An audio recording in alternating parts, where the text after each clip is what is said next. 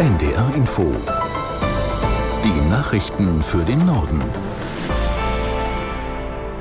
Um 19.30 Uhr mit Michael Hafke. Die Bundesregierung bleibt bei ihrem Sparkurs für den Bundeshaushalt im kommenden Jahr. Regierungssprecher Hebestreit betonte, das gelte auch für das Ende der Subvention von Agrardiesel. Gegen diese Entscheidung haben heute tausende Bäuerinnen und Bauern vor dem Brandenburger Tor protestiert. Bauernverbandschef Ruckwied forderte die Bundesregierung auf, das Vorhaben zu kippen. Bundeslandwirtschaftsminister Özdemir von den Grünen warnte bei der Kundgebung vor unzumutbaren Härten für die landwirtschaftlichen Betriebe. Bei der digitalen Kfz-Zulassung kommt es weiter zu massiven Problemen. Laut Kraftfahrtbundesamt können rund 70 Prozent aller Zulassungsbehörden Anträge vorerst nur in Papierform bearbeiten. Unser Hauptstadtkorrespondent Torben Ostermann berichtet, warum derzeit die Probleme auftreten. Ja, die Computersysteme zahlreicher Zulassungsstellen entsprechen nicht den Sicherheitsstandards. So erklärt das zuständige Kraftfahrtbundesamt das Problem. Das heißt, dass die Kundendaten momentan nicht ausreichend geschützt sind. Das Angebot, sein Auto online zuzulassen, ist ja erst im September freigeschaltet worden.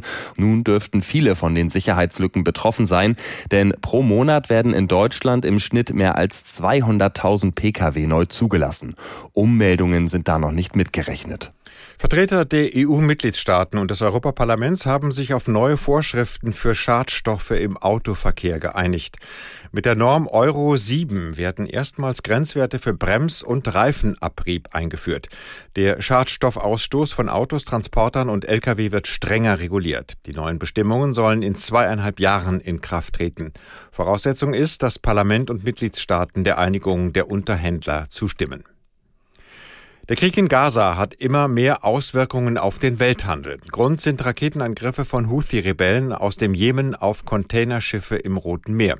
Aus der NDR Nachrichtenredaktion Thomas Kuhlmann. Nach mehreren großen Reedereien reagiert jetzt auch der britische Energiekonzern BP. Öltanker sollen auf dem Weg nach Europa nicht mehr durch das Rote Meer und den Suezkanal fahren. Nach der Entscheidung wurde Öl an den Weltmärkten sofort teurer. Vorher hatten unter anderem MSC und Hapag-Lloyd angekündigt, ihre Containerschiffe über das Kap der Guten Hoffnung, also die Südspitze Afrikas, umzuleiten. Allein bei Hapag-Lloyd betrifft das 25 Schiffe bis Jahresende. Die gut 7000 Kilometer Umweg könnten mittelfristig zu höheren Preisen für alle möglichen Konsumartikel führen, die in Asien für den europäischen Markt hergestellt werden. Bei einer Explosion in einer Ölanlage im westafrikanischen Guinea sind mindestens 13 Menschen ums Leben gekommen. Fast 200 wurden verletzt. Nach Angaben der Regierung war zunächst ein Feuer ausgebrochen. Danach kam es zu Explosionen im Hauptdepot für Kohlenwasserstoff.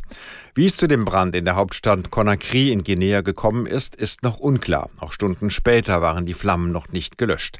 Betriebe, Schulen und Universitäten in den Vierteln rund um die Ölanlage wurden vorübergehend geschlossen. Das waren die Nachrichten.